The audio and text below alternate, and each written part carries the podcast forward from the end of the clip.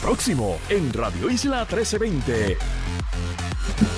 Estaremos hablando sobre la información que divulgó la Autoridad de Energía Eléctrica sobre un supuesto rescate que se le estará dando a la empresa AES. ¿Qué implicaciones pudiese tener esto? ¿Por qué esto es bueno o por qué es malo? Vamos a estar hablando sobre este tema. Asimismo, arrancamos el año con un aumento en el costo de los peajes. Esto es algo que ya se había negociado y básicamente está entrando en vigor. Aquí el análisis que queremos hacer es si ya la deuda de carretera se pagó, eh, porque entonces, y para eso era también el aumento de los peajes y la crudita, no, no nos olvidemos de ese detalle. Asimismo, tocamos base en la Comisión Estatal de Elecciones. Hoy los candidatos, las personas que tienen deseos de aspirar a un puesto político, tienen hasta hoy para someter sus candidaturas. ¿Cuáles son los planes del senador Juan Zaragoza eh, camino, ¿verdad?, a esta primaria en el PPD y rumbo, ¿verdad?, a la gobernación, que tiene aspiraciones a la gobernación, pero primero tiene que ganar estas primarias. Y hoy es martes y tendré a mi panel político para también analizar los temas que estaremos tocando durante la primera hora de Dígame la Verdad. Así que comenzamos oficialmente la primera hora de Dígame la Verdad.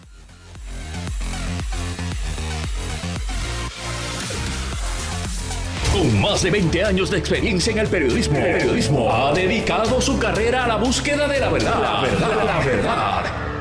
De frente al grano, con carácter entrevistará a las figuras más importantes de la noticia. Radio Isla presenta a la periodista Mili, Mili Méndez en Dígame la verdad. Muy buenos días Puerto Rico, bienvenidos a otra edición Dígame la verdad por Radio Isla 1320. Les saluda Mili Méndez y gracias por conectar hoy 2 de enero del año 2024. Feliz año nuevo a todos ustedes y que sea un año eh, de muchas bendiciones, pero en especial un año de mucha salud. Soy fiel creyente que si tenemos salud, lo demás eh, va llegando poco a poco. Así que felicidades en, en este nuevo año. Gracias por el apoyo en este espacio, por su sintonía muy agradecida por, por ello. Así que arrancamos. Muchos temas para, para analizar y, temas que generan preocupación eh, porque pudiesen tener una repercusión en, en, el aumento de costo de vida en Puerto Rico. Más adelante estaremos hablando sobre el aumento de los peajes en detalle, por qué llegamos a esto y por cuánto tiempo se estarán pagando y por qué se debe estar pagando si ya se cuadró la deuda de la Autoridad de Carreteras y se, se hizo una alianza público-privada en estos peajes donde vamos a estar viendo un aumento. Ya mismito vamos a estar hablando sobre eso, pero creo que es importante eh, hablar sobre algo que se había adelantado hace mucho tiempo. Lo que pasa es que la Autoridad de Energía Eléctrica eh, divulgó un documento eh, y salen ¿verdad? muchos números, pero quisiéramos hablar un poco sobre el impacto de que se tenga eh, que dar como una especie de rescate. El gobernador dice que no es un rescate, pero la realidad es que si ustedes leen la resolución del negociado de energía, donde se nos anuncia una reducción, eh, por lo menos en este trimestre, en la factura de energía eléctrica por el costo del kilovatio hora, la realidad ahí es que hay unos detalles que sí tienen que ver con lo de AES y que se está, por lo que da a entender es como si el negociado se estuviese adelantando a lo que pudiésemos estar pagando. Si entonces ellos no dan paso a, esta propuesta para rescatar a AES, pues entonces se nos estaría dando un crédito ya a partir de marzo. Eso lo había explicado aquí el licenciado Rolando Emanueli en detalle. Tengo el licenciado Pedro Sade, eh, experto ¿verdad? En, en, derecho ambiental y ha estado muy pendiente a este y otros temas relacionados a, ¿verdad? a energía eléctrica. Saludos, licenciado, y gracias por estar con nosotros y felicidades en el nuevo año. Muchos saludos, gracias por la invitación, felicidades a ti y a todos los radioescuchas en el nuevo año. Me uno a la petición de que sea un buen año y de, de mucha salud. Sí, sin duda alguna, ¿verdad? Es un año electoral, así que va a ser un año, como decimos por ahí, intenso, pero es un año importante donde el pueblo de Puerto Rico tendrá ¿verdad? El poder en sus manos. Así lo veo yo y las personas van a decidir por quién votar y quiénes son aquellas personas que estarán, ¿verdad? Llevando las riendas del país. Este es un tema sumamente importante. Eh, lo de AES se, viene, se venía ya discutiendo, pero pues ahora tenemos un poquito más de, detalle. A mí lo que me preocupa es que esto redunde en un aumento en el costo de la factura de energía eléctrica si el negociado ¿verdad? Le, le da visto bueno a, a, esto que se está evaluando ante este negociado. Y, y, esto se agregaría a lo que ya se ha explicado también sobre el plan de ajuste de la deuda y lo que tendrían que pagar los consumidores para pagar la deuda de energía eléctrica. Licenciado. Sí, cómo no. Bueno, eh, este yo creo que sería bueno tener un, un breve trasfondo. De los documentos que se han presentado hasta ahora en el negociado, surge que hace aproximadamente dos años la AES inició una reclamación contra la Autoridad de Energía Eléctrica y que estuvieron negociando esa reclamación eh, y el resultado es esta enmienda al contrato.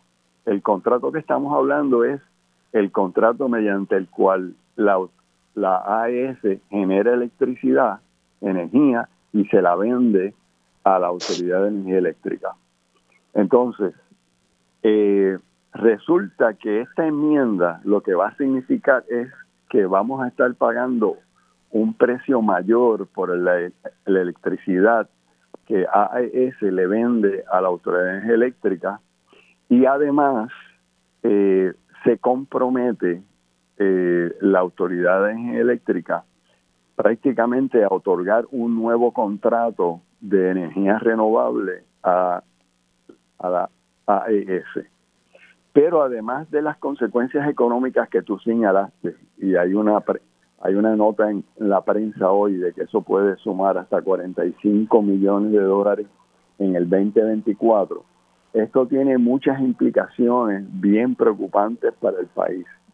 Una de ellas es que, según un lenguaje ambiguo en el contrato, la autoridad de energía eléctrica y por ende nosotros terminaríamos pagando la deuda eh, a los bonistas y otros acreedores de, de AES.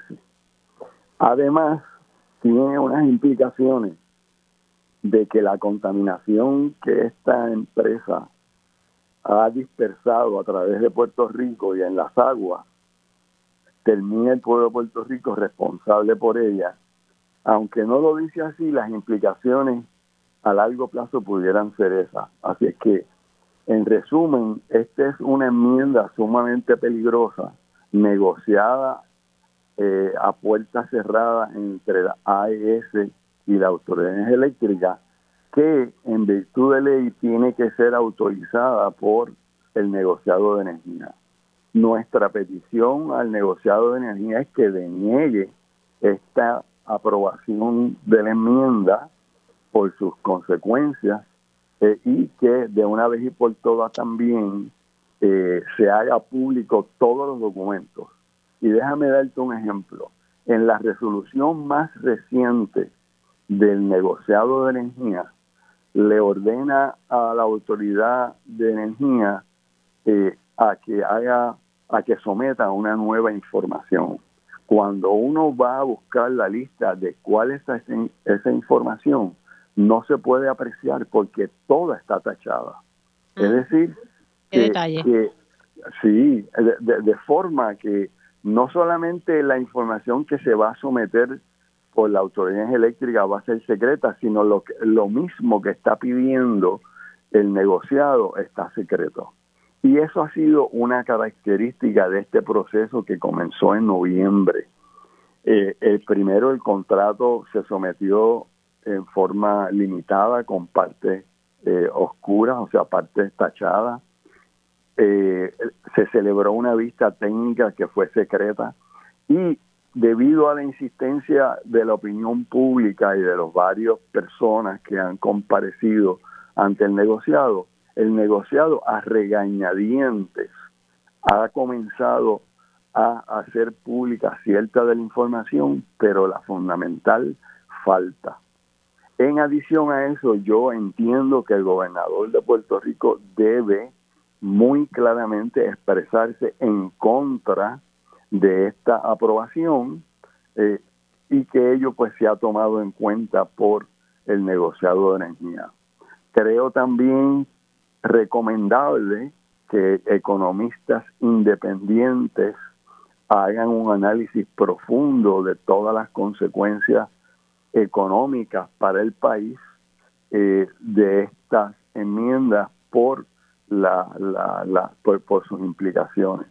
Así Ahora, licenciado, a mí lo que me llama la atención de todo esto es que AES es una empresa privada y, y yo digo, bueno, porque entonces nosotros tenemos que salir al rescate de una empresa privada que negoció un contrato en un momento dado de manera privada con la Autoridad de Energía Eléctrica. porque entonces ahora tenemos que los consumidores? Porque al final del día vamos a ser los consumidores los que vamos a pagar los platos rotos. Eh, ¿Por qué somos nosotros los que tenemos que salir al rescate de una empresa privada?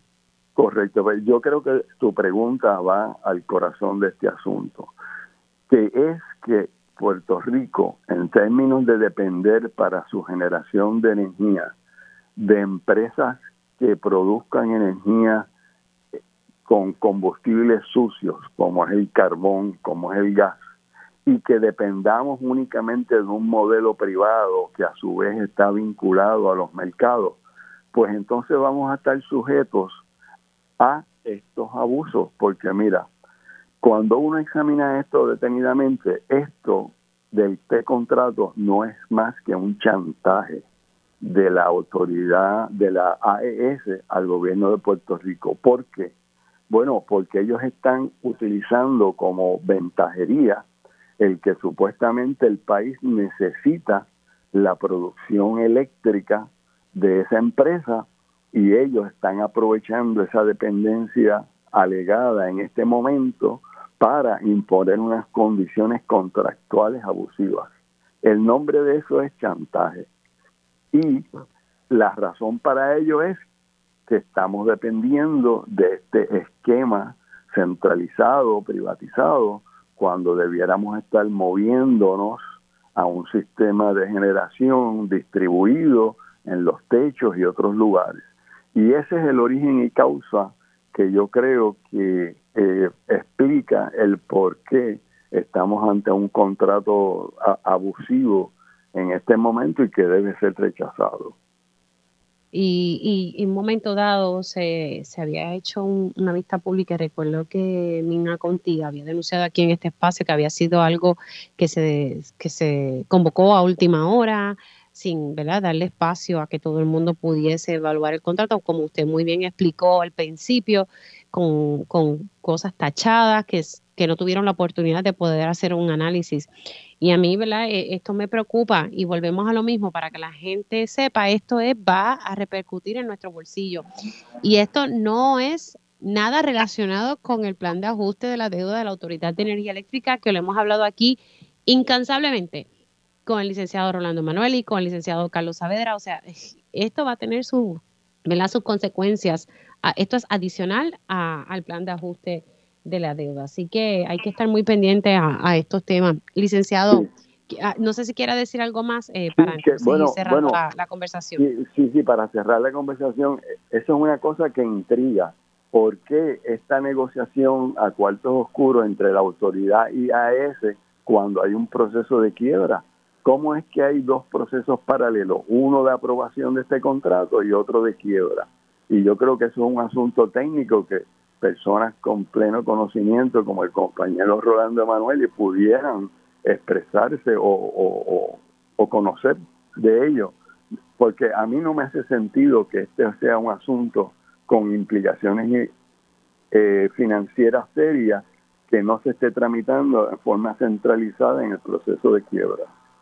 ¿Y por qué estamos haciendo un tipo de negociación que la Junta no vería con buenos ojos, verdad? Porque no ha visto con buenos ojos otras cosas eh, pues entonces, ¿por qué ver esto con buenos ojos? Así que hay que también ver cuál es la postura de la Junta de Control Fiscal sobre eh, este supuesto eh, contrato que se le estaría entonces, o este, este alivio que se le estaría dando a, ese, que al fin y al cabo lo pagaríamos nosotros, porque si no, el negociador no entraría aquí a evaluar el mismo. Licenciado, gracias por haber entrado un minutito. Estaremos en contacto y felicidades nuevamente en el año nuevo. Igual a ti, muchas gracias. Hasta luego. Cómo no. El licenciado Pedro Sade, profesor y, conoce muy bien del derecho ambiental. Estábamos conversando un poco sobre el documento, ¿verdad? Por encimita, no en tanto detalle, porque es un documento que no se ha divulgado en su totalidad, aunque la autoridad divulgó algunos detalles sobre unos acuerdos alcanzados entre AES, que es una empresa privada, y la Autoridad de Energía Eléctrica. Es un nuevo contrato que se está otorgando y según lo que publica el Nuevo Día, tendría un impacto eh, de unos 45 millones en, en, el 2024. O sea, y, y esto a grosso modo, vuelvo y repito, lo vamos a tener que pagar nosotros y no entiendo por qué se está autorizando, o todavía el negociado tiene que autorizarlo, porque se, se está dando esta especie de rescate a una empresa privada. Tengo al licenciado Carlos Saavedra, vamos a hablar un poco sobre el aumento en los peajes, pero él conoce también bastante estos temas, a ver qué, qué él piensa sobre el mismo. Buenos días, licenciado, y felicidades en el nuevo año. Buenos días, mí y muchas felicidades en este nuevo año. Gracias por la oportunidad, como siempre. Bueno, estaba hablando con, el licenciado Pedro Sade eh, por encimita, ¿verdad?, de, este supuesto rescate y que está bajo la evaluación del negociado de energía eléctrica a este nuevo contrato de. Sé, y, y, ¿verdad?, no voy a despintar que AES produce gran parte de, de, la energía del país, pero no, no me hace sentido, no me parece justo que el pueblo tenga que pagar los platos rotos para darle un rescate o una ayuda a una empresa privada. Sí, mire, como tú mencionas, esto ya fue aprobado por el negociado el pasado mes de noviembre y mira, a final de cuentas yo creo que es importante que energía Pero no está bajo la evaluación del negociado, yo me quedé con la impresión que eh, todavía... Eh, la, última todavía está bajo la evaluación del negociado, correcto, sí, sí. Yo creo que en este proceso es importante que energía eléctrica sea totalmente transparente ya en esta etapa estar con documentos redactados, que no se haya entregado toda la información y vamos, que se pueda analizar completa, sobre todo ante el proceso de quiebra que tenemos enfrente en marzo. A final de cuentas, por más justificación que se tenga, porque yo puedo entender que hayan justificaciones legales para que algún documento esté redactado, para que alguna información no esté pero en esta etapa yo creo que el valor para tanto el gobierno, tanto para PREPA, es que todos los documentos estén fuera para que este tipo de transacción se entienda. A final de cuentas, esto es un asunto de números.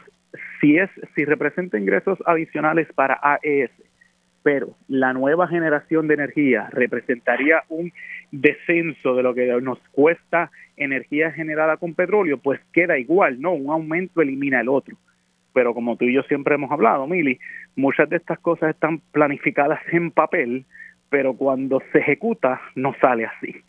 Así que yo creo que esa va a ser la parte más importante, que ese aumento en generación fotovoltaica, pues sí genere entonces ahorros en el otro lado de la ecuación, que es en la generación de energía eh, con eh, petróleo, con gas natural, etcétera. Así que veremos a ver si esa ejecución se da. De lo contrario, pues yo esperaría que no ocurra lo que pasa muchas veces, que son que los planes se quedan muy bonitos en papel, pero en la ejecución nos caemos. O sea, yo la verdad es que no, no comprendo y no hace sentido que tengamos que estar rescatando empresas privadas. Supone que estas empresas cuando vienen a la isla es porque tienen un expertise, es porque ya tienen un andamiaje y una solidez. Eh, y, si esto no fuera, si esto no implicara un aumento en el costo de la factura, pues allá el gobierno. Pero sí, cuando me vas a tocar el bolsillo, sí me molesta. Y sí, no, me parece, no me parece justo. Y otra vez el timing, yo sé que es complicado, Mili, porque como tú mencionabas eh, en la, con el invitado anterior, o sea, tenemos el plan de ajuste de la deuda ya el año que viene, es muy posible, muy posible, si la jueza Soin resuelve bastante rápido, que los primeros aumentos en la factura de energía eléctrica para pagos de deuda de energía eléctrica ya entren en vigor el año que viene es posible que eso pase. Así que ciertamente en una etapa así, donde estamos hablando de aumentos que, pues, por más que los queramos debatir, son bastante inevitables desde el punto de vista legal, pues la información debe estar completamente para que todo el pueblo pueda evaluarla. Y al final de cuentas, ¿verdad? uno puede estar en contra de decisión, yo coincido contigo que pueden ser injustas, pero si uno por lo menos entiende el proceso y sabe el razonamiento, pues quizás uno puede entender y, decir, vamos a dar la oportunidad a ver si por fin ejecutan, pero si la cosa está así cerrada, si no se entienden los números, pues ciertamente no, no, no abona la transparencia en este proceso. Claro, y eso, eh, como decíamos, no, no, esto no cuenta con el plan de ajuste de la deuda, que también se sometió, por lo que estuve viendo en el, en el fin de semana, otro, otro nuevo plan, o sea, o aquí hubo un cambio, licenciado. Sí, es la cuarta versión del plan de ajuste eh, ya enmendada, ¿no? Que se presenta para energía eléctrica.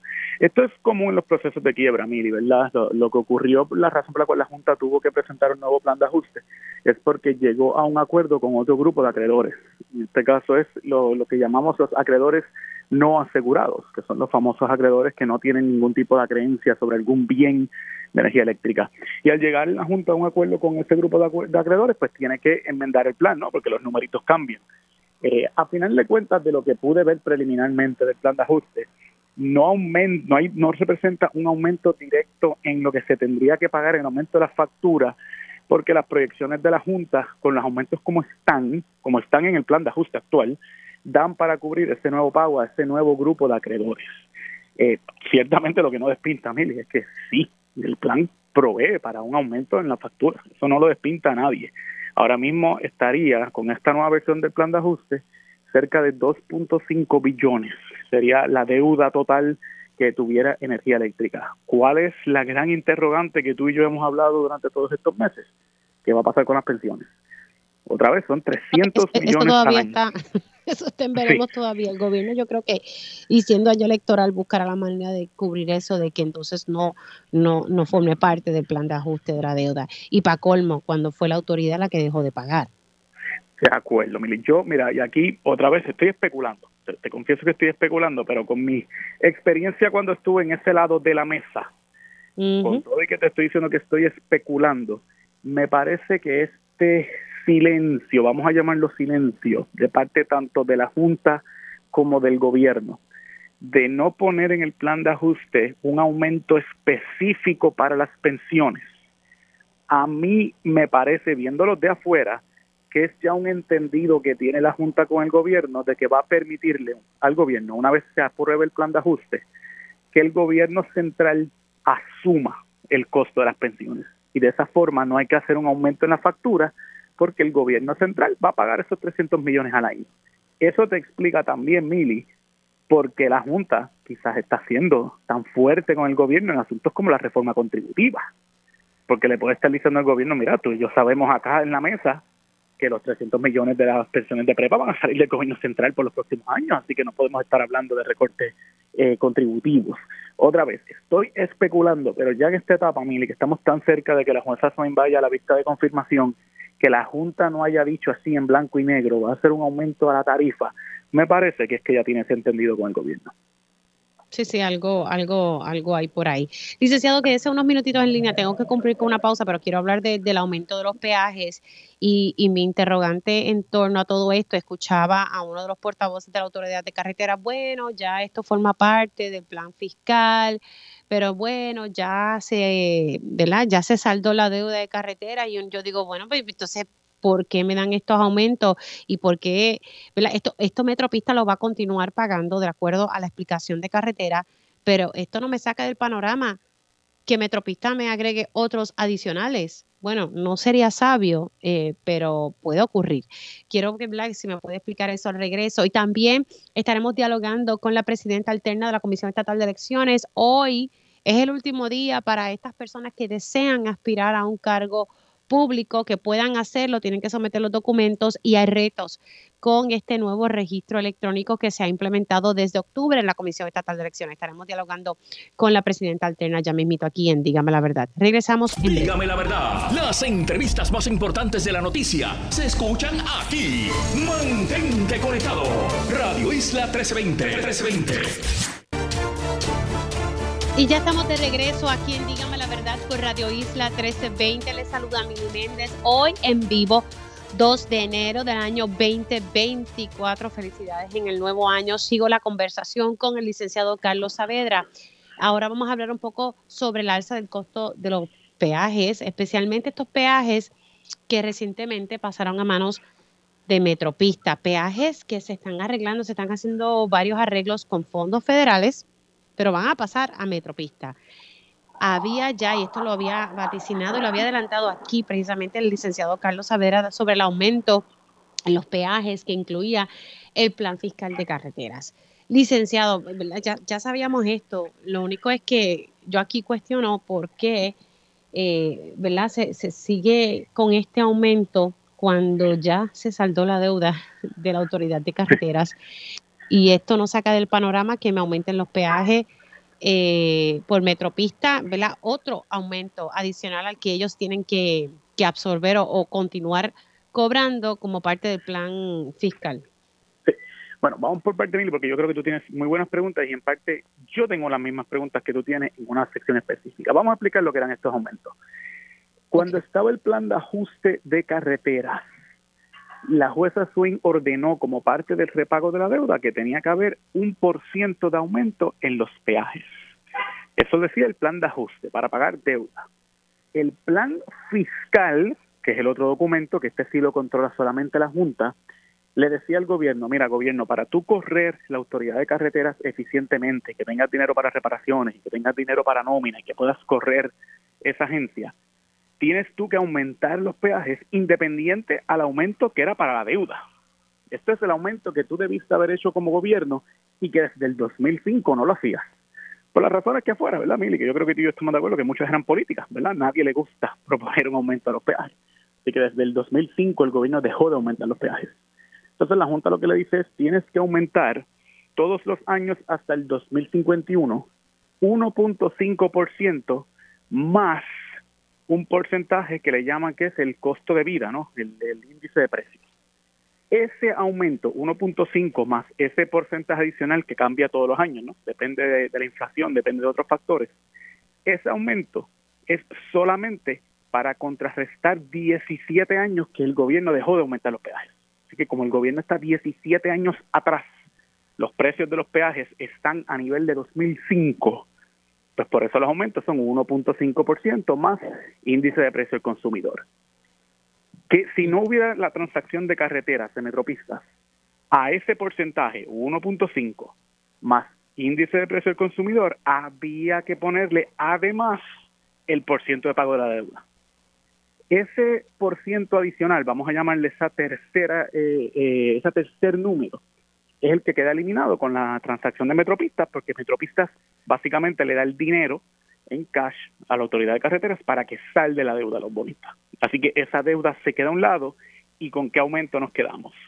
1.5 más índice de precio del consumidor, que es el que aparenta ser que está la autoridad de carreteras eh, anunciando, que entra los primeros de enero. Yo puedo entender de parte de las expresiones que hicieran los jefes de agencias escritas, por eso mencionan que los aumentos son alrededor de 50% menos de lo que decía la Junta, ¿verdad? Según el gobierno. Yo interpreto esa expresión que es, bueno, el 50% precisamente porque no tiene el aumento de la deuda que estaba en el plan de ajuste. Está bien, ¿verdad? El gobierno dice que es la Junta, pero en realidad estaba en el plan de ajuste. Así que por eso el gobierno trata de explicar que el aumento es menor y, vamos, es, es correcto en matemática, el aumento es menor. Donde yo coincido contigo, Mili, que nos quedan preguntas y creo que serían buenas preguntas para hacerle al gobierno. Ya el año que viene, como tú bien mencionaste, estos aumentos entran por metropistas, porque va a tener posesión de las carreteras, al igual que el Expreso 22, y se supone que está invirtiendo, se supone que está haciendo eh, las mejoras, que en parte son con fondos federales, en parte son con fondos de la empresa. Ese aumento que va a ser metropistas por los próximos años, ¿Tiene Metropistas autoridad para que sea mayor al del 1.5 más índice de precios al consumidor? Yo entendería, Mili, y esto soy acá con los números que yo he visto, que debe estar dentro de ese mismo porcentaje porque, por ejemplo, la 22, los aumentos del expreso 22, son precisamente atados al índice de precio al consumidor. O sea que es el mismo tipo de fórmula. Lo que todavía, y te admito, a mí no me queda claro del contrato de Metropistas es si Metropistas tiene autoridad, tiene poder en ley o poder bajo el contrato de aumentar los peajes por encima de lo que dice el plan fiscal. Si la contestación es no, pues estos aumentos no son culpa de Metropistas. Si Metropistas no estuviera en el panorama, el gobierno tenía que hacerlos como sea. Si la contestación es que sí, que Metropistas sí tiene autoridad para aumentar los peajes por encima de lo que dice el plan fiscal, pues entonces ahí sí que tenemos que sentarnos con los números porque como mínimo, podemos debatir si está bien que le hayan dado ese poder a metropistas o no, pero como mínimo el aumento tiene que ser menos de lo que era el pago de la deuda porque si no salimos peor, si no salimos peor. Así que esas son, yo te admito, las preguntas que a mí me quedan, que no tengo contestación en este momento, yo creo que serían buenas preguntas para el gobierno. Claro, y entonces al mismo tiempo, usted me comenta que, que, pues que la razón por la cual en el plan fiscal había que aumentar los peajes para ingresos de la autoridad de carretera, pero ahora estos ingresos ya no van a ser de carretera, van a ser de metropista. ¿Y con qué ingresos se va a quedar carreteras ahora que no vengan a, a otro aumento por otro lado? Correcto, pues Metropista según el plan fiscal, eso es muy buena pregunta, Mili, tiene, ellos se van a quedar en parte con eh, un exceso del pago de la del pago que hizo Metropistas, ¿no? Al darle dinero en cash, se queda con cerca de 1.3 billones por encima, que esos los tiene carreteras. Eh, también recuerda que en teoría, otra vez Mili, en el papel, se supone que los gastos a la autoridad de carretera le van a bajar porque no tiene que estar dando mantenimiento a las carreteras, precisamente para eso es que se pasan a metropistas, ¿no? Así que en teoría se supone que eso es lo que pase. Lo que no puede pasar a futuro es que pues la autoridad de carreteras de aquí a 10, 15 años pues aumente, no sé, gastos de nómina, etcétera, cuando se supone que no los tenga, porque precisamente para eso se le pasó a Metropista. Así que eso te explica por qué no, no requiere en papel un aumento adicional al que está en el plan fiscal. Hay que estar bien, bien, bien pendiente a, a, ese detalle. Así que vamos a ver qué ocurre ahora en el 2024. Licenciado, gracias por haber entrado con nosotros unos minutitos. Claro que sí, Miri, feliz año. Felicidades. El licenciado Carlos Saavedra, ex secretario del Departamento del Trabajo. Primero estuvimos hablando sobre eh, esta, este nuevo contrato entre la Autoridad de Energía Eléctrica y AES que pudiese implicar, y es algo que está evaluando el negociado de energía, eh, ¿verdad? hay quienes dicen que es un rescate, hay quienes dicen que no. Pero si esto va a tener un efecto en el bolsillo del consumidor, pues sí, pudiésemos verlo como, como un rescate. Y el problema es que cuando las cosas no se hablan con transparencia, esa es la, la, la, famosa palabra, transparencia, pero no la vemos en la práctica. Eh, porque si hubiese surgido transparencia desde el día uno, pues entonces la, creo que pudiésemos todos entender este contrato, este nuevo contrato entre eh, la Autoridad de Energía Eléctrica y AES, que la realidad es que produce más, más o menos un 20% de la energía del país. Entonces, hablamos un poco sobre el, plan de ajuste de la deuda de energía eléctrica que se presentó, ¿verdad? Se presentaron nuevos números, Yo también lo estaré dialogando el jueves eh, con el licenciado Rolando Manueli. Y el alza en los costos de peaje, yo creo que hay muchas preguntas eh, que hay que contestar eh, para que todos tengamos claro si en efecto Metropista va a poder aumentar los peajes más allá de lo que ya estaba acordado en el plan fiscal de la Autoridad de Carreteras. vamos a cambiar ahora el tema y hablar sobre el tema electoral. Y le doy las gracias a la presidenta alterna de la Comisión Estatal de Elecciones porque, por estar en línea. Jessica Padilla Rivera, felicidades en el nuevo año. ¿Cómo está? Igual, igual. Felicidades a ustedes, a su familia. Muchas bendiciones este nuevo año. Gracias. Bueno, usted va a tener muchos retos y todos los empleados de la Comisión Estatal de Elecciones estamos ya oficialmente entrando en este año electoral. Eh, por lo menos para tenerlo claro, tengo entendido que por fin eh, la Junta de Control Fiscal le dio visto bueno a los fondos que usted necesitaba solo para el proceso de primarias. ¿Finalmente ellos le dieron la cantidad solicitada o fue menor? Sí, en efecto, nos dieron la totalidad de la, ¿verdad? Aprobaron eh, la identificación de fondos que había hecho la Oficina de Gerencia y Presupuesto para que pudiésemos cumplir con los planteamientos presupuestarios que habíamos sometido a su consideración. En total, 14.3 millones. ¿Cuánto? 14.3 millones nos concedieron. Ok, y aunque yo eh, juraba que eh, había entendido que era tal vez 17 millones más o menos lo que se necesitaba. Bueno, lo que sucede es que a eso le sumamos, este es el nuevo planteamiento o el segundo planteamiento que se sometió que era el que atendía lo que era el asunto tecnológico dentro del evento electoral. Adicional a eso estaba lo que habíamos solicitado, tres millones adicionales para completar la campaña educativa con relación a la publicidad y lo de los empleados transitorios. Así que sumado, sí serían 17.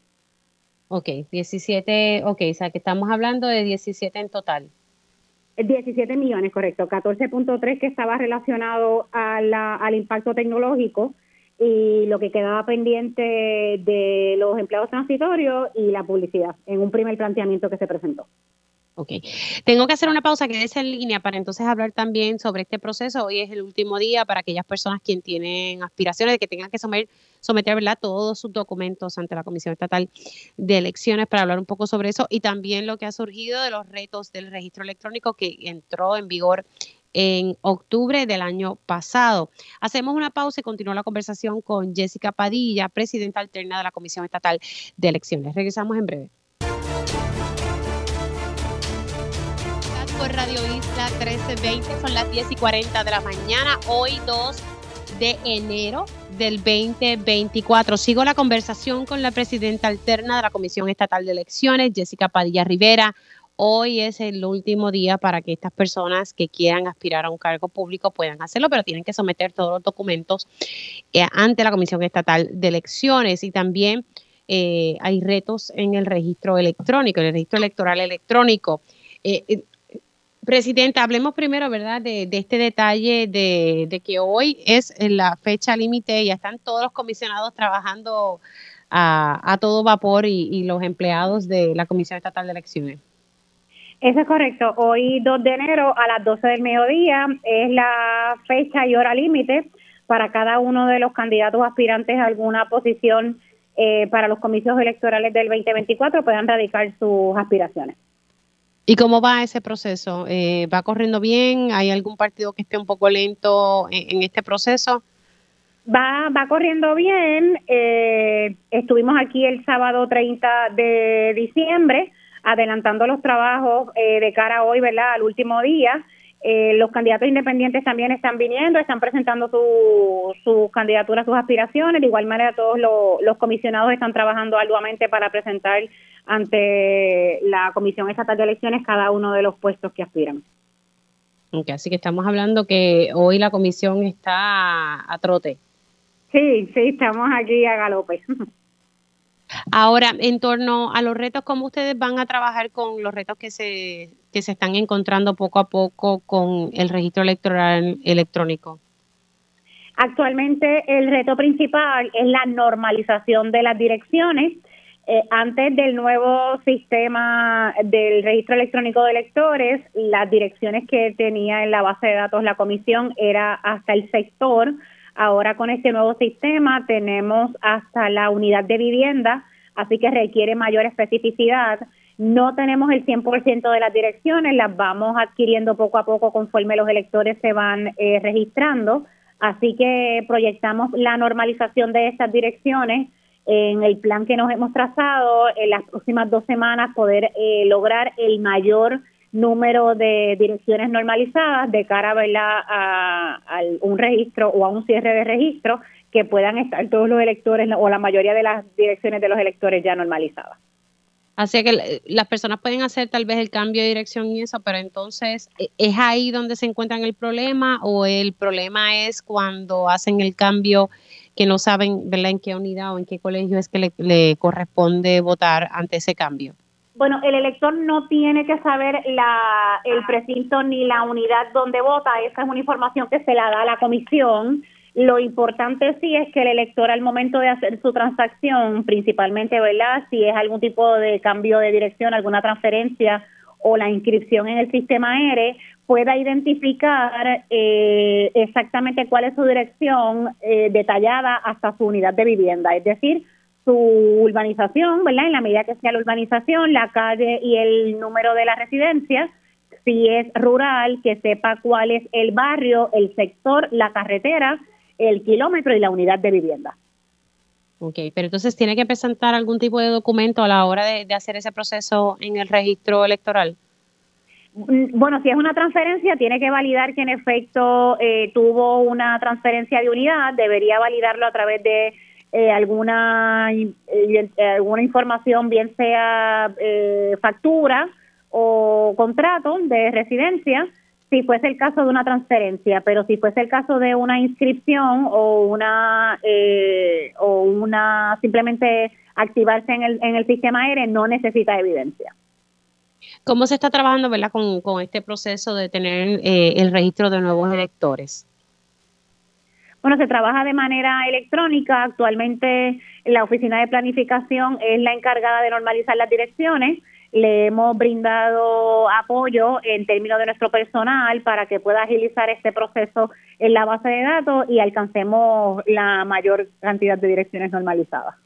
¿Ustedes tienen ya una cifra de cuántos electores nuevos se han registrado precisamente en, este nuevo portal? Tenemos una cifra, sí, de, electores. Eh, la cantidad va ahora mismo se ha, detenido toda vez que estamos en un proceso de radicación de, ¿verdad? de las candidaturas, así que seguimos recogiendo ¿verdad? mayores inscriptores, pero sí en este momento eh, vemos cómo ha disminuido en, en cierto sentido, ¿verdad? Toda vez que nos estamos enfocando a lo que son las radicaciones. Pero ¿qué cifra ustedes están trabajando hasta ahora, verdad? Yo sé que están ¿verdad? En, este proceso de que todo el mundo vaya sometiendo sus candidaturas, pero ¿hasta qué fecha, qué cantidad tiene, si tiene esa cifra? De los que han, del sistema del, del ERE. Sí, por ejemplo, los electores nuevos, personas que se hayan inscrito, ¿verdad? Que, que se hayan activado nuevamente. Ah, bueno, el número no, no lo tengo a la mano, pero sí lo, se lo pudiéramos conseguir.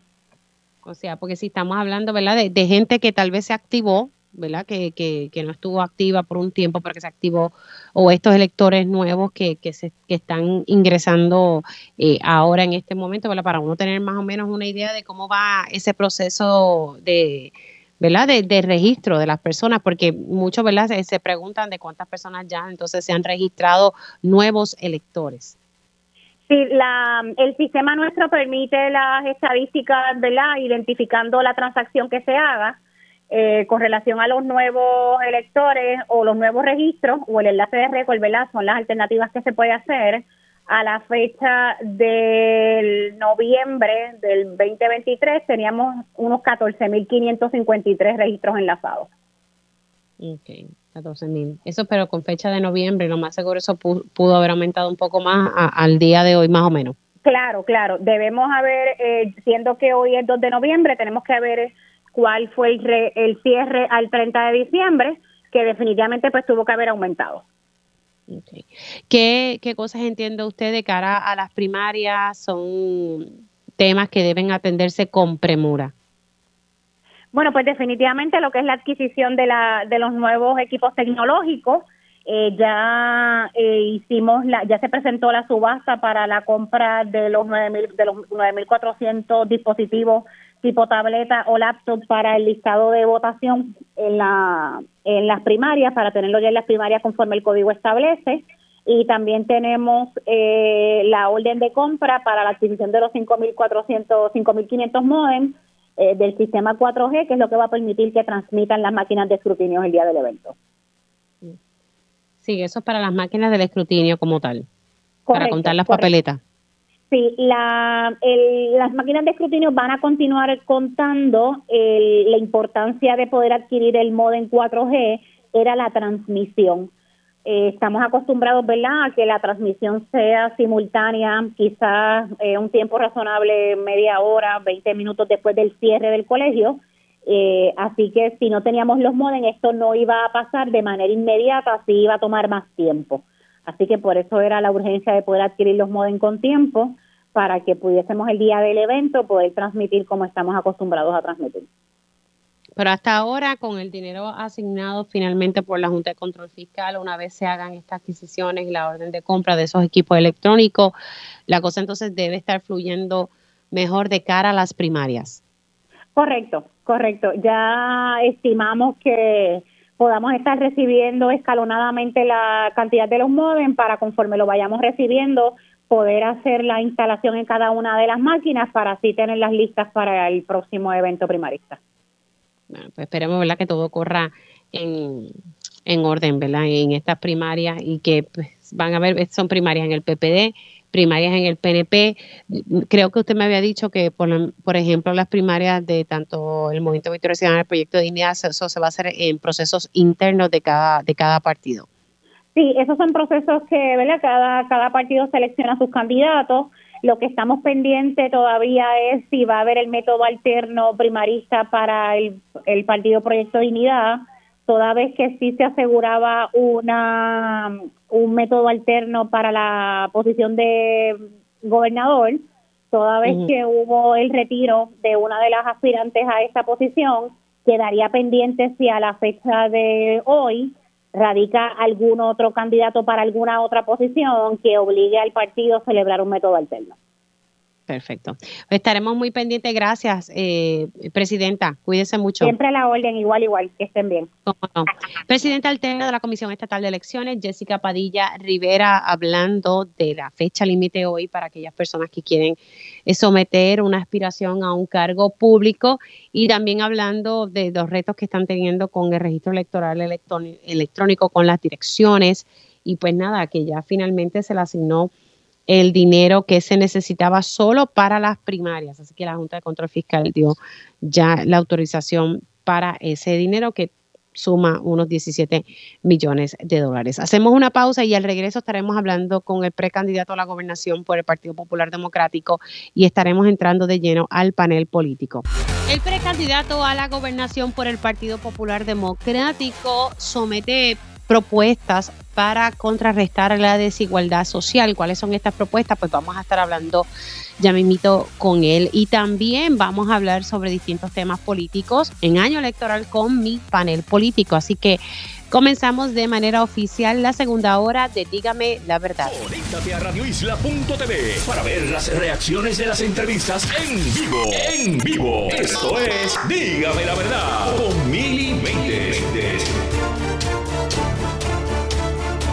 Y ya estamos de regreso aquí en Dígame la Verdad por Radio Isla 1320. Les saluda Mili Méndez y gracias por conectar hoy 2 de enero del año 2024. Gracias por la sintonía.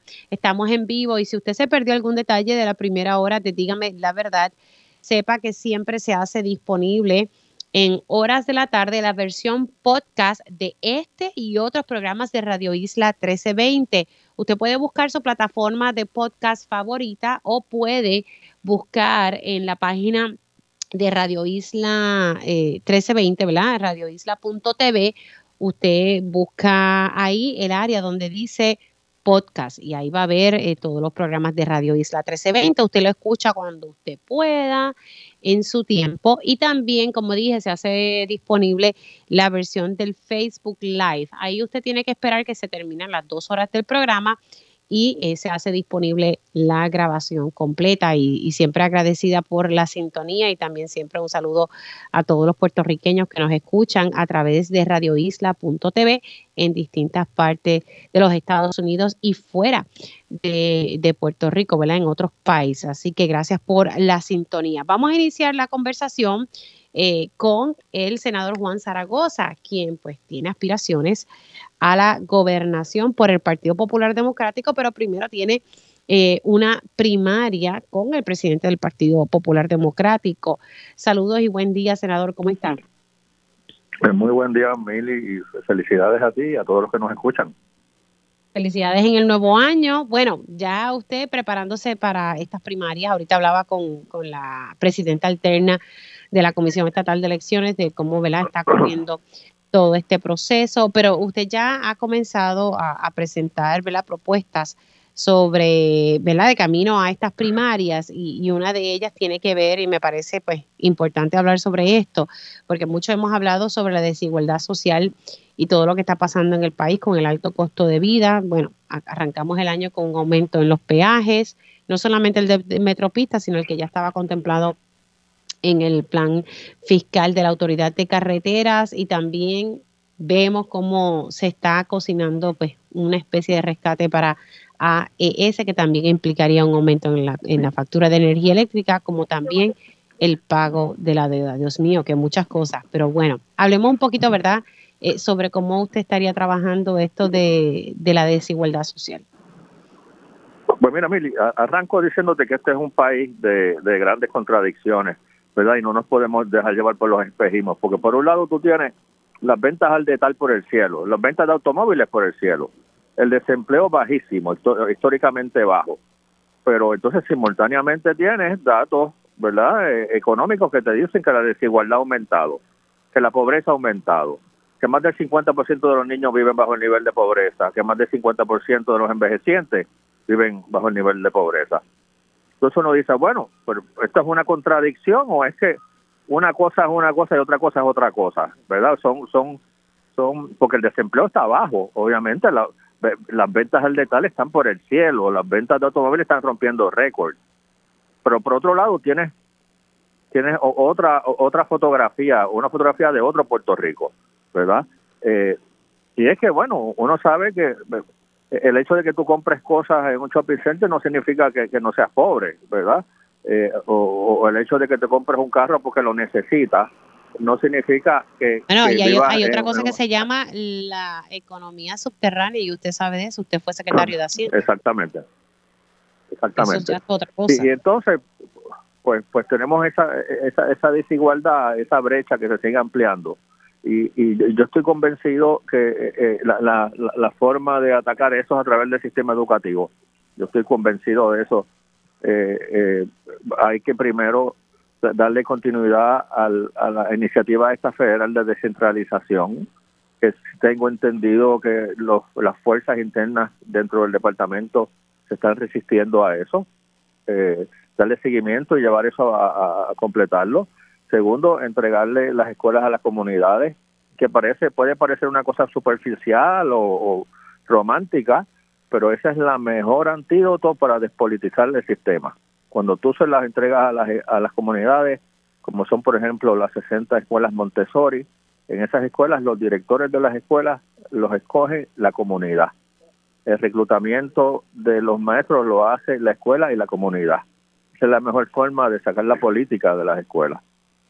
Y eso, que las eh, escuelas Montessori han tratado de atacar eh, e, e, ese modelo y cuando digo que han tratado de atacarlo es que han tratado de frenar que siga en crecimiento eh, y tener más escuelas Montessori. Hubo un momento dado muchos retos. Sí, sí, digo, las escuelas Montessori han sobrevivido ataques de todas las administraciones, principalmente del gobierno permanente del Departamento de Educación. Pues acuérdate también, Mili, si tú tuvieras un guiso de dar eh, terapia, eh, eh, tutorías a los muchachos, y, y, descubres que las escuelas Montessori un mínimo de estudiantes cogen tutoría, pues tú vas a hacer todo lo posible para que no, no se amplíe las escuelas Montessori, porque se te va el guiso ahí. Por eso es que las escuelas Montessori tienen tantos enemigos adentro y afuera. Porque en este país hay gente que, que se ha hecho millonario del fracaso del Departamento de Educación, ¿verdad? Y, yo creo, yo, visualizo una escuela como, como un eje, son 800 y pico, 820, como un eje de eh, educativo, un eje económico, un eje social. Imagínate un, sistema escolar, Mili, donde nuestros trabajadores sociales, en vez de estar allí esperando que los niños vengan, vayan y visiten a los niños a su entorno en sus casas para para poder hacer una evaluación de, qué entorno, de qué, las condiciones de vida de esos muchachos. Unas escuelas donde una vez cada dos semanas, por ejemplo, eh, sea un centro para que diferentes agencias del gobierno de Puerto Rico vayan allí a darle servicios a la, a la comunidad. Unas escuelas que después de la, después de horario regular se le dé unas alternativas a los muchachos y nocturnos podamos eh, educar a, adultos y envejecientes. Eh, o sea, yo, yo veo eh, eh, eh, en vez de 820 escuelas, yo veo 820 puntos de impacto, de impacto educativo, de impacto económico, de impacto comunitario. Y yo creo que esa puede ser la plataforma para construir un, nuevo país, ¿verdad? Y entonces, quitarle los inquilinos a las cárceles, porque tú sabes que en las cárceles, cuando tú miras el perfil de los confinados, 75-80% son personas que, que se salieron de la escuela eh, quitarle la mano de obra, quitarle la mano de obra a los puntos de droga, porque las escuelas públicas son los principales centros de reclutamiento del, mundo de la droga, ¿verdad? O sea, yo, yo creo que ahí está el eje de, poder reconstruir un nuevo país, de poder, cerrar esa brecha de desigualdad, poder darle eh, eh, las herramientas a esos muchachos las mismas que pueden tener, que tienen los otros jóvenes puertorriqueños que se educan en colegios. Eh, yo, nosotros estamos desarrollando eso, eh, producto de decenas, docenas de reuniones con Montessori, con, con, diferentes asociaciones eh, educativas, escuelas charter para ver qué, qué, es lo que ellos hacen. y, cada vez nos convencemos más, Mili, que se puede, que más que 820 escuelas, puede ser 820 eh, eh, focos de eh, educativos, de impacto social, de impacto económico, y, entonces pues, pues, cerrar esa brecha de desigualdad. Volvemos al comienzo de la, de la conversación, ¿verdad? Claro, eso suena todo muy, bien, bien bonito, senador, pero usted sabe que, que, que es un reto dentro del departamento precisamente por, por, por la política eh, que, ¿verdad? que está impregnada, no solamente en esta agencia, sino en muchas otras. Ahora mismo, como usted dijo al principio de nuestra conversación, hay un proceso para descentralizar, que la idea es muy buena, pero en la práctica hay muchos retos. Yo hablando de con personas que forman parte del proceso. Y yo, yo estoy seguro que hay gente rezando porque el secretario de Educación Federal, eh, porque acabe el cuadrenio, porque el secretario se vaya, y el, pues, el proyecto se aborte, ¿verdad? Pero por eso es que se necesita un gobernador que, que, le meta mano a las cosas y sin, sin, sin preocupación por la política, ¿verdad? Que haga lo que tiene que hacer y, y si el país lo quiere votar con, a los cuatro años, que lo vote y si lo quiere revalidar, que lo revalide, pero que no esté pensando en, en, en, en perpetuarse ahí o darle de guisar a su gente. Hay que tener a alguien valiente que haga lo que se tiene que hacer Ahora, eh, ¿cuál es su postura eh, con, con, todo, con todo esto que está pasando? Y, no sé si pudo ver la nota en el periódico El Nuevo Día eh, sobre lo que la Autoridad de Energía Eléctrica divulgó en torno a este nuevo contrato, estos acuerdos con, con AES y que pudiese, pudiese, por eso todavía está en veremos, implicar un impacto al bolsillo de los consumidores que en nada tiene que ver con el pago de la deuda de la Autoridad de Energía Eléctrica. Y estamos hablando de AES, que es una empresa privada.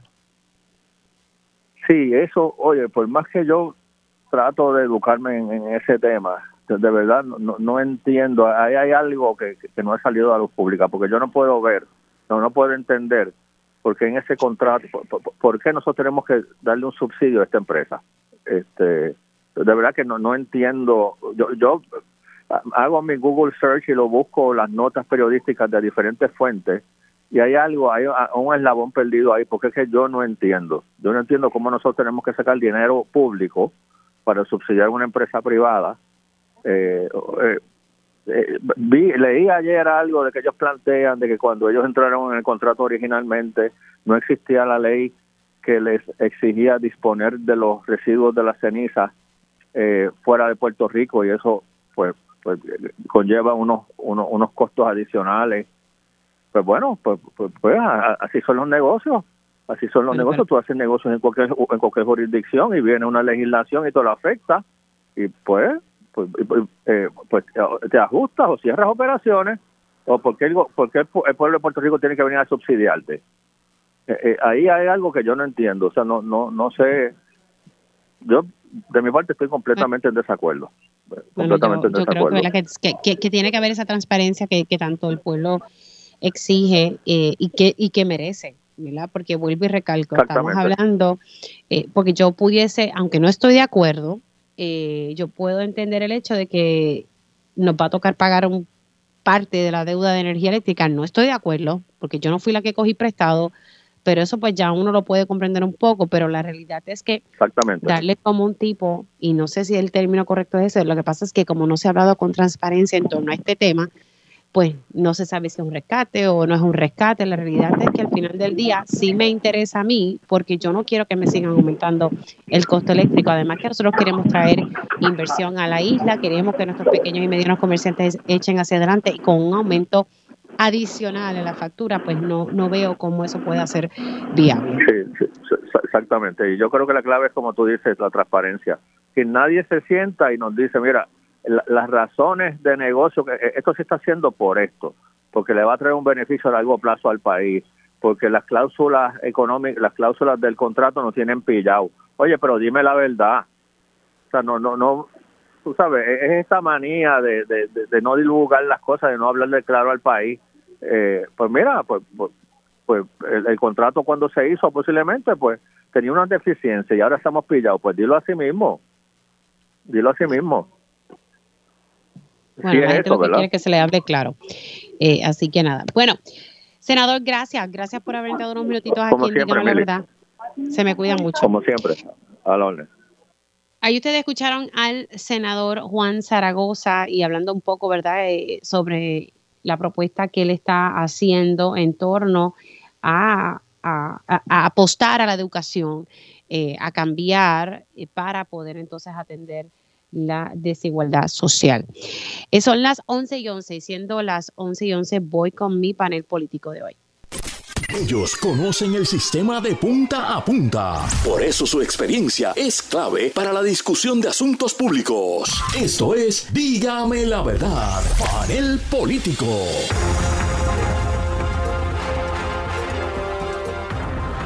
Y hoy conecto con mi panel político, hoy 2 de enero del año 2024, y pues deseándole ¿verdad? mucha salud a todos ellos y, darle las gracias por participar en el día de hoy. Le doy los buenos días al licenciado Ángel Cintrón. Ángel, ¿cómo estás?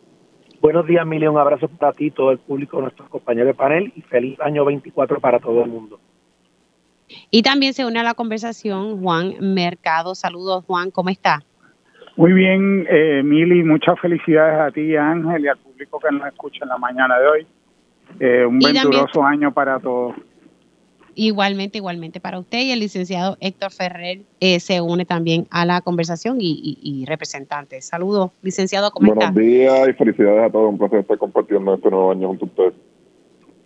Bueno, pues vamos a, comenzar hablando ahorita, dialogaba con la presidenta alterna de la Comisión Estatal de Elecciones. Eh, ella pues me, indicaba, ¿verdad?, que estaba todo corriendo a todo vapor porque ahorita ya mismito a las 12 se vence ya eh, el plazo para que aquellas personas que tienen aspiraciones a un cargo público deban hacerlo y someter ya, ¿verdad?, todo, todos los documentos ante la Comisión Estatal de Elecciones. También estuvimos hablando un poco sobre los retos eh, que se han encontrado y, que es normal, ¿verdad? Cuando se establecen plataformas nuevas, siempre hay sus retos. Lo, importante aquí es que se puedan resolver de cara a, las primarias y de cara a las elecciones generales. Estamos hablando del registro eh, electoral electrónico, que están teniendo ¿verdad? sus retos en torno a las, a las direcciones y que se puedan normalizar eh, es, este detalle de, las direcciones cuando se están haciendo cambios de dirección.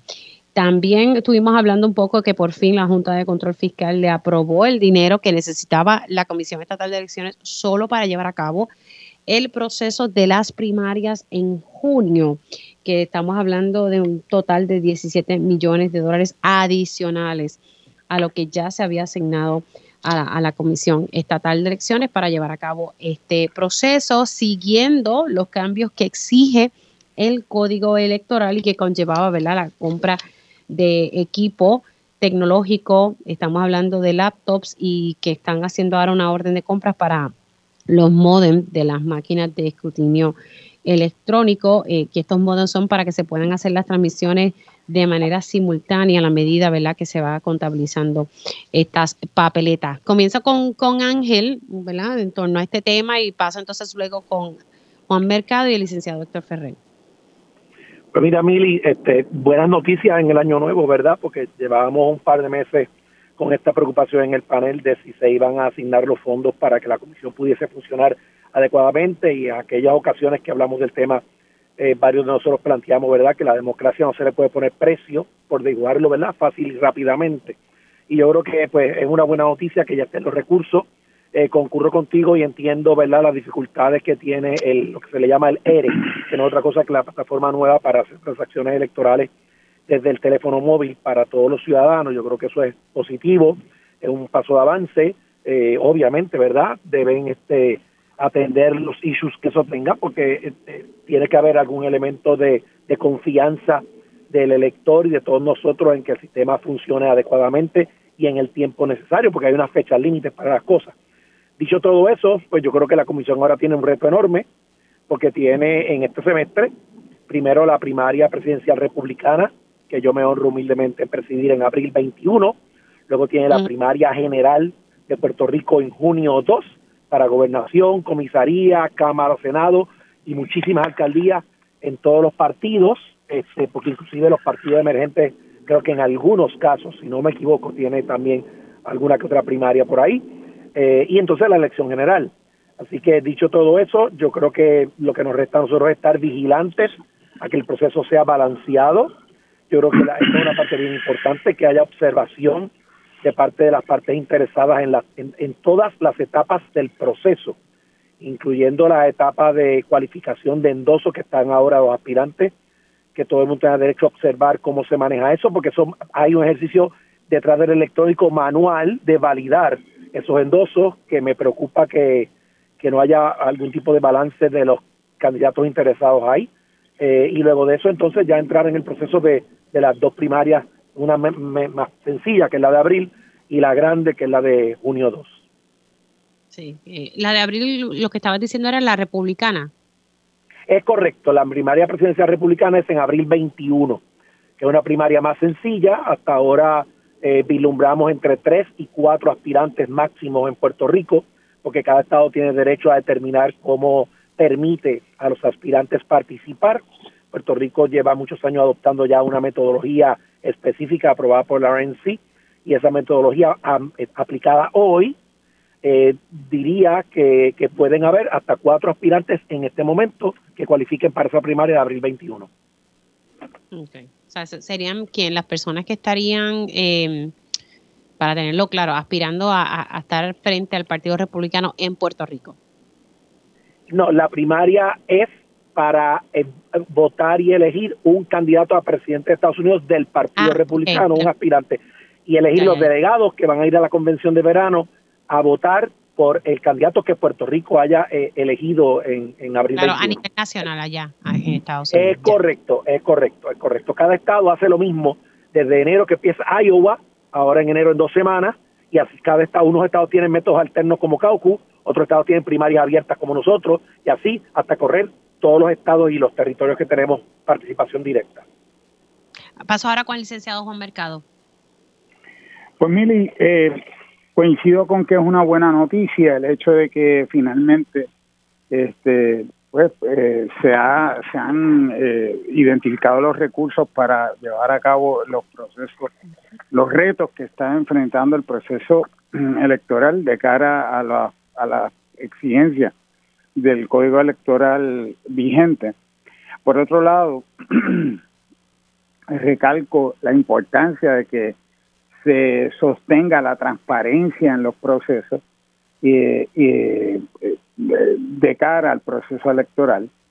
Es muy importante eh, que se hagan las aportaciones eh, de las agencias eh, correspondientes, del, presupuesto correspondiente, para que para sostener, fortalecer la aspiración democrática de Puerto Rico, tomando en consideración eh, el señalamiento que estaba haciendo Ángel hace unos momentos de la de la necesidad de que se eh, de que la Junta de Control Fiscal identificara los recursos y los asignara, pues te tengo que plantear que es una, una demostración clara de la vulnerabilidad eh, del sistema a los designios eh, eh, coloniales que existen, de la relación colonial que existe entre Estados Unidos y Puerto Rico, que hayan unos funcionarios eh, no electos que tomen determinaciones fundamentales, tan fundamentales como el sostenimiento del sistema electoral puertorriqueño. eso demuestra cuán vulnerable es nuestro, nuestro sistema político a, los designios y a los intereses del Congreso de los Estados Unidos. Por otro lado, eh, pues si bien es cierto, es importante el proceso primarista que se está llevando a cabo para que los partidos que eh, tienen controversia sobre sus candidatos pues así lo atiendan. Resulta eh, triste que nosotros tengamos que seleccionar que, que invertir dinero del pueblo de Puerto Rico en un proceso de primaria donde en última instancia los puertorriqueños no tenemos nada que ver y hago referencia a la elección, eh, a, esa primaria presidencial eh, republicana en la que los puertorriqueños no tienen nada que ver eh, y, y, que resalta el hecho de que podemos seleccionar el candidato al presidente, pero estos no podrían votar por el presidente en última instancia. Así que pues nada, una, una más, más eh, verdad, con más con más eh, fortaleza se hace necesaria la atención del problema colonial de Puerto Rico. Sí, eso siempre ha sido ¿verdad? eje de, debate. Ahora paso con el, representante Héctor Ferrer Santiago. Bueno, me parece que la problemática que está enfrentando la Comisión Estatal de Elecciones pues, se veía venir en cuanto al dinero, pues yo creo que es sumamente importante que ese dinero ya eh, se haya la transferencia para que se puedan comprar los modems y que podamos recibir la información eh, de los resultados electorales de forma confiable eh, el día de las primarias y el día de las elecciones en cuanto a registro electrónico de electores, o mejor conocido como ERES, pues yo, cuando se trata de tecnología, bases de datos y sistemas en donde hay programación, pues eh, no debe ser tan complicado. Lo importante es que ese sistema se haya eh, verificado y en ese momento dado se pudo haber hecho los cambios. Me parece que eh, ya cuando empezó en vigor el, hecho de que se den cuenta ahora de estos errores, pues me parece un poco eh, eh, poco profesional el hecho de que se dieran cuenta ahora cuando la verdad del caso es que ya lo sabían. Así que me imagino que tendrán que llevar los programadores de la compañía que hizo el sistema y, poder hacerlo. No creo que eso deba tomar tanto tiempo como están hablando en, los reportajes. Bueno, vamos a ver, ¿verdad? Lo importante es que, que el proceso corra eh, como debe, de manera eficiente y que no se repita lo que observamos en las pasadas elecciones eh, y luego en las elecciones generales. De verdad que dejó mucho que, decir sobre cómo corrió ese, ese proceso. Bueno, quisiera hablar con ustedes también eh, sobre el tema de, aumentaron los peajes, sabemos que eso tiene que ver con, el plan fiscal de la autoridad de, de carreteras. Ahorita estaba hablando un poquito más en profundidad con el licenciado Carlos Saavedra, que nos estaba explicando eh, este aumento, ¿verdad? Porque una cosa es eh, el plan fiscal, que la Junta de Control Fiscal pues estaba exigiendo a la autoridad de carreteras de que tenía que aumentar los peajes, ¿verdad? Porque tenía que aumentar los ingresos de la autoridad de carretera. Estamos hablando de 1.5% más el 1% por el costo de vida. Obviamente eso entonces pasa ahora a, Metropista eh, cuando se termine con todo este, este proceso. Pero estamos viendo, ¿verdad? No solamente un aumento en los peajes de la PR22, que eso lo tiene Metropista en este momento, pero sino los que recién pasaron a, Metropista.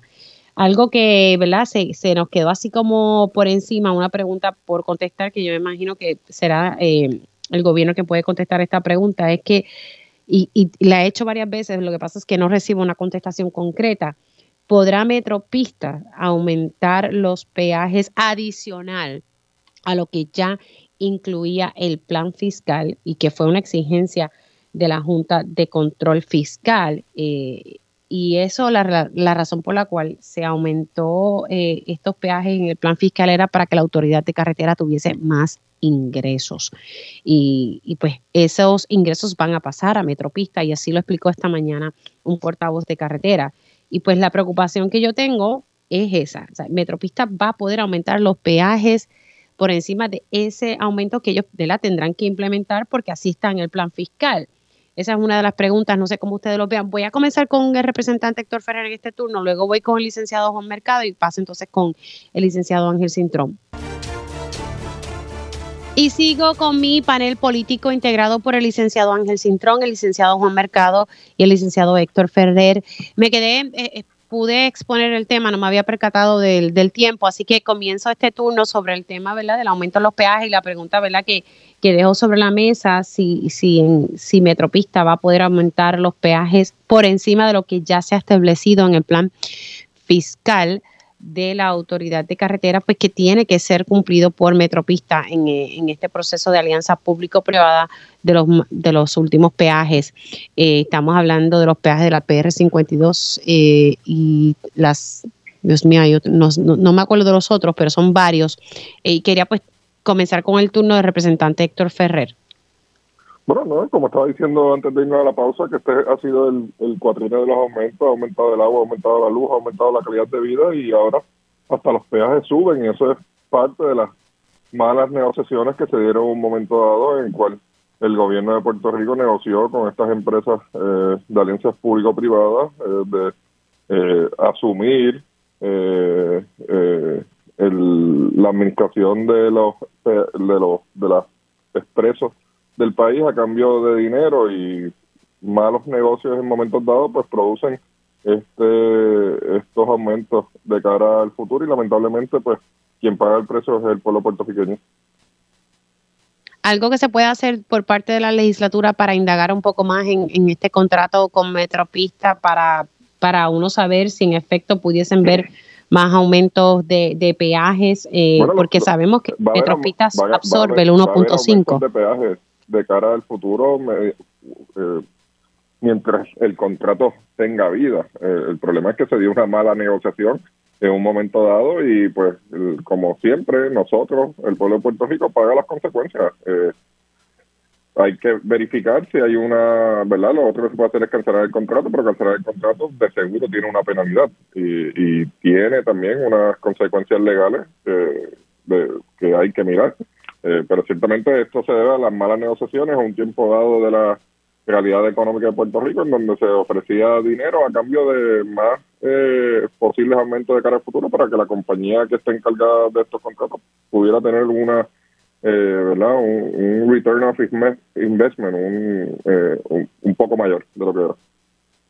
Y, y en este contrato, y de acuerdo a lo que se explicó precisamente esta mañana por la Autoridad de Carreteras, la Autoridad de Carreteras está haciendo unos arreglos y unas inversiones que son con fondos federales antes ¿verdad? de dar paso a, este proceso de, que entonces Metropista sea quien esté administrando los peajes. Paso con el licenciado Juan Mercado.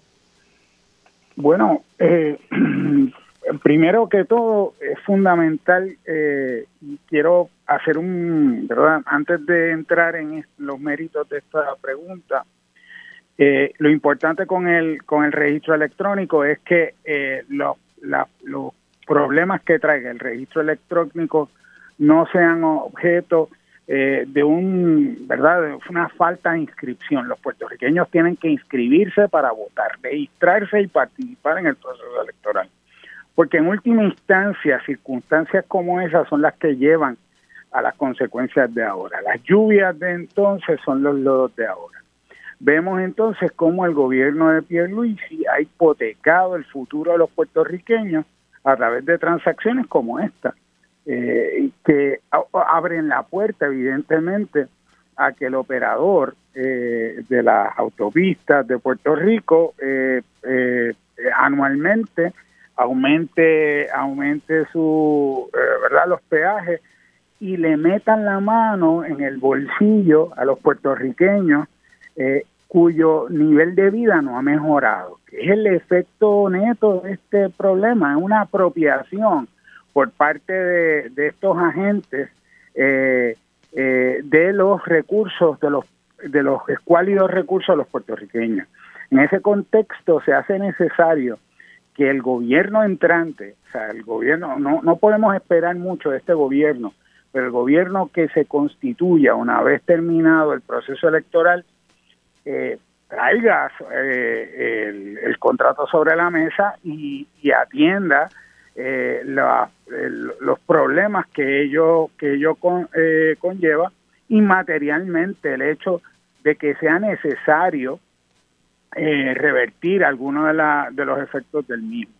Porque en última instancia eh, lo fundamental es atender las condiciones, el mejoramiento de las condiciones de los puertorriqueños a la luz de la de la, del, ¿verdad? De, la, de, la, de las condiciones económicas del país. Si la condición económica de los puertorriqueños no mejora, es una, un acto de injusticia hacia todos los puertorriqueños que sigan metiéndonos la mano en eh, que el Estado y sus agentes sigan metiendo la mano en el bolsillo de los puertorriqueños. Paso ahora con el licenciado Ángel Cintrón. Pues Mili, yo con mucho cariño y respeto tengo que diferir en algunas cosas de los compañeros. Y es verdad, lo siguiente, lo primero es que eh, yo no conozco y no sé si tienen el privilegio de conocer los detalles de ese contrato para poder argumentar eh, cómo es el proceso. Tú bien dijiste en la introducción del tema que, no hay un dato exacto de si Metropista puede eh, actuar unilateralmente sobre algún aumento que no sea preacordado en el contrato o que tenga unos términos y condiciones para suceder eso yo creo que en esencia hay que dejarlo sobre la mesa porque no tenemos el dato para poder contestar algo que desconocemos. Pero me parece que... Una pregunta, es una pregunta que no me han sabido contestar, ¿verdad? Y, sigo planteándola porque me parece importante. Su respuesta, exacto, y hay que buscar su respuesta, yo no tengo esa respuesta. Ahora, me parece que es importante entender que aquí lo que no podemos perder perspectiva es la diferencia abismal que hay entre una arteria fundamental en Puerto Rico que está en excelentes condiciones versus otras que el Estado no puede mantener, que el gobierno no tiene la capacidad y la eficiencia de mantener para que la gente la use y la disfrute adecuadamente. Porque ¿qué es peor? Y no estoy con esto justificando aumento o no, pero es el contexto de, de la atención al dato del mantenimiento, que es lo importante aquí, de una carretera versus otra. ¿Qué, qué, qué es peor? Que se te dañe el tren delantero o la goma por los hoyos en la autopista porque no tiene suficiente mantenimiento ni reparación a tiempo ni adecuada, o que tengas una carretera excelente, en excelentes condiciones donde no se te dañen ni la goma ni el tren delantero, aunque a lo mejor sea cinco, cinco centavos más alto que lo que era antes. Eso hay que mirarlo, ¿verdad?, en su contexto, porque basta con comparar la autopista 22 con la 52 para ver la diferencia del cielo a la tierra. Es dramática. Yo creo que eso no aguanta cinco segundos de, de debate.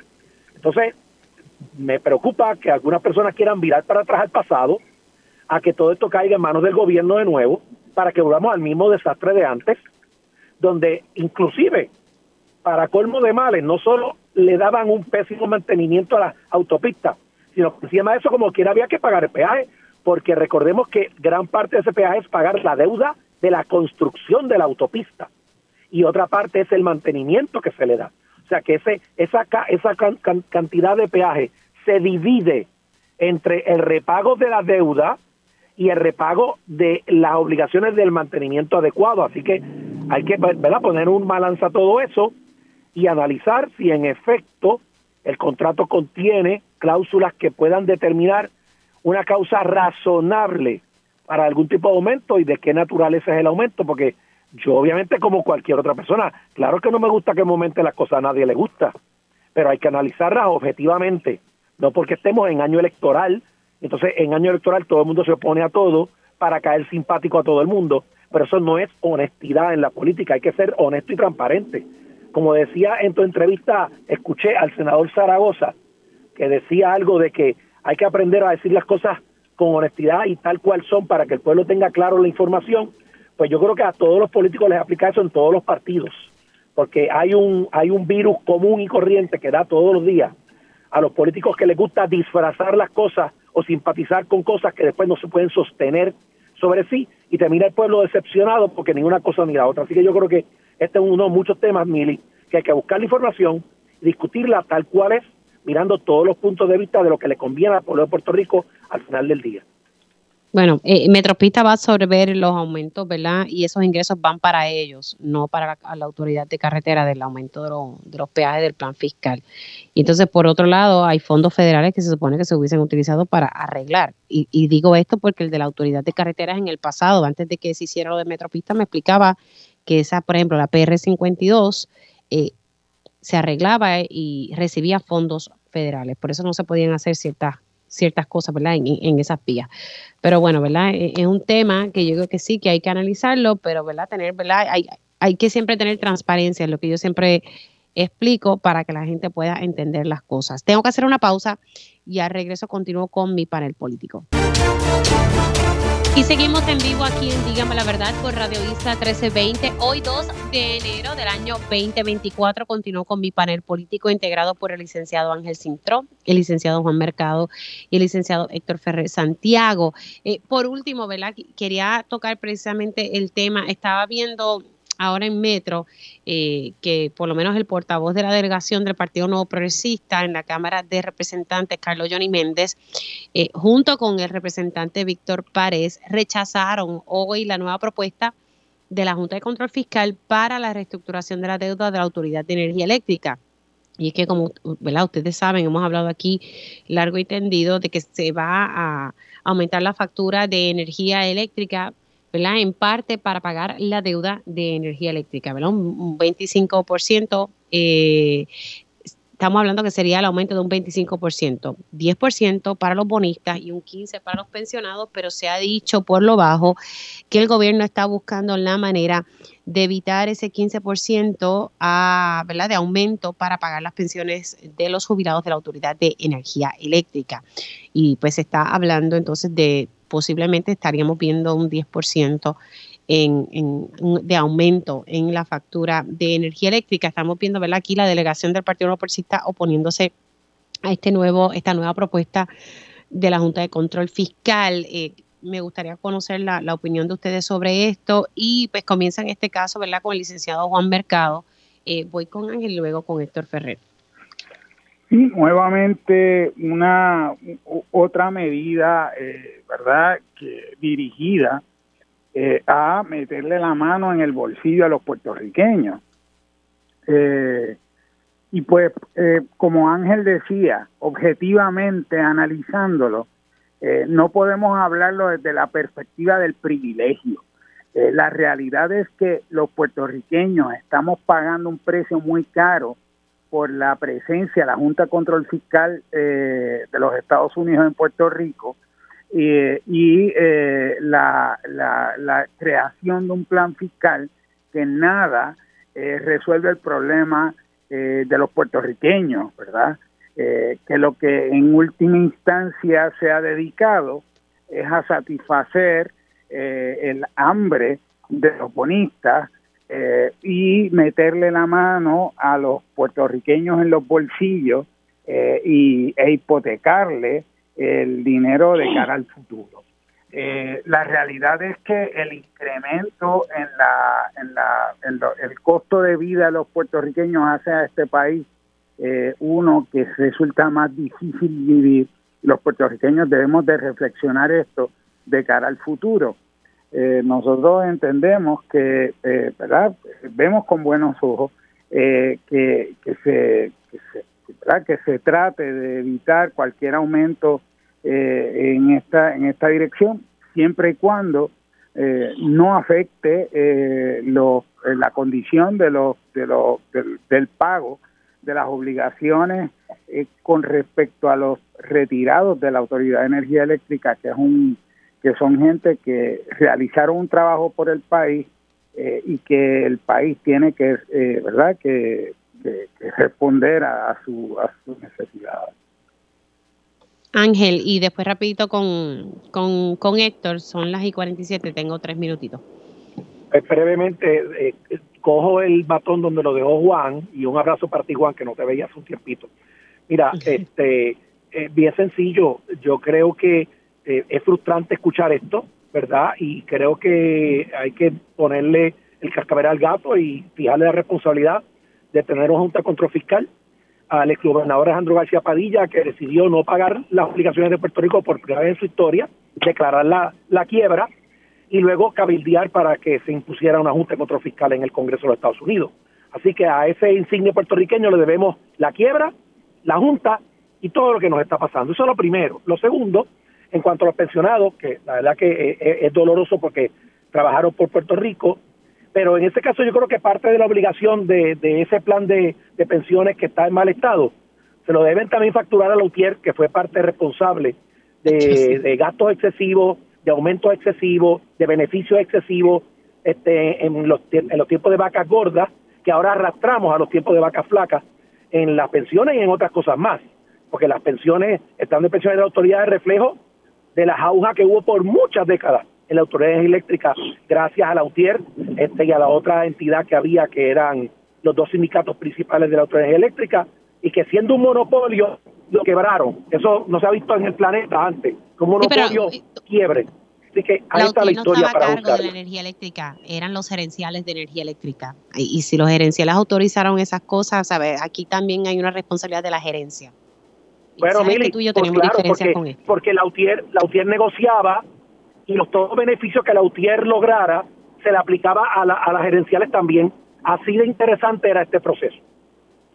Ángel parece que se le mencionó todo el, eh, todo el mal trabajo que hizo la administración de Luis Fortuño y Jennifer González, que decidieron coger prestado para bajar la luz en años de elecciones, pero esas cosas se olvidan, eh, pero la gente lo recuerda. Eh, aquí la verdad del caso es que hubo una mala administración, hay una deuda eh, que hay que resolver, que se encuentra en los tribunales y es un proceso que va a continuar, que, que el acuerdo o el preacuerdo que se está publicando en estos momentos no le conviene a nadie, eh, ni al pueblo puertorriqueño en especial, eh, porque cuando se aumenta la luz a los residentes y a los comerciantes, se para el desarrollo económico de la isla y ese es el motor para mover la economía, así que tenemos que buscar la manera de buscar una buena negociación en donde no se impacte el desarrollo económico de la isla y que la gente pueda continuar pagando, eh, ¿verdad? Buscando reducir los costos energéticos del país. Y vuelvo y repito, aquí administraciones pasadas, no importa del partido que eran, porque aquí parece que solamente quieren enseñar al uno y quieren dejar a otros afuera. Lamentablemente no se hizo lo que se tenía que hacer, que era moverse del combustible fósil a la energía renovable y lamentablemente todavía hay un proceso lento que no está cogiendo. Eh, pero aquí eh, eh, el caos de esto, pregúntenle a la candidata que está representando a Cintrón ahora, que quiere pagar la deuda completa y dejarnos sin cash en, en la caja. Esas son las propuestas de fantasías que quieren volver a traer y que en cuatro del 2008 al 2012 que, eh, pidieron prestado para bajar artificialmente la luz. Eso es lo que quiere volver al gobierno ahora. Pero de, nada, de eso no quieren hablar se me ha acabado el tiempo, pero gracias al licenciado Ángel Cintrón, al licenciado Juan Mercado y al representante Héctor Ferrer Santiago por entrar unos minutitos. Se me cuidan mucho y nada, no, no conectamos, ¿verdad? Con, con mi panel del próximo martes. Se me cuidan mucho, hacemos una pausa. Quien dígame la verdad y al regreso, tiempo igual.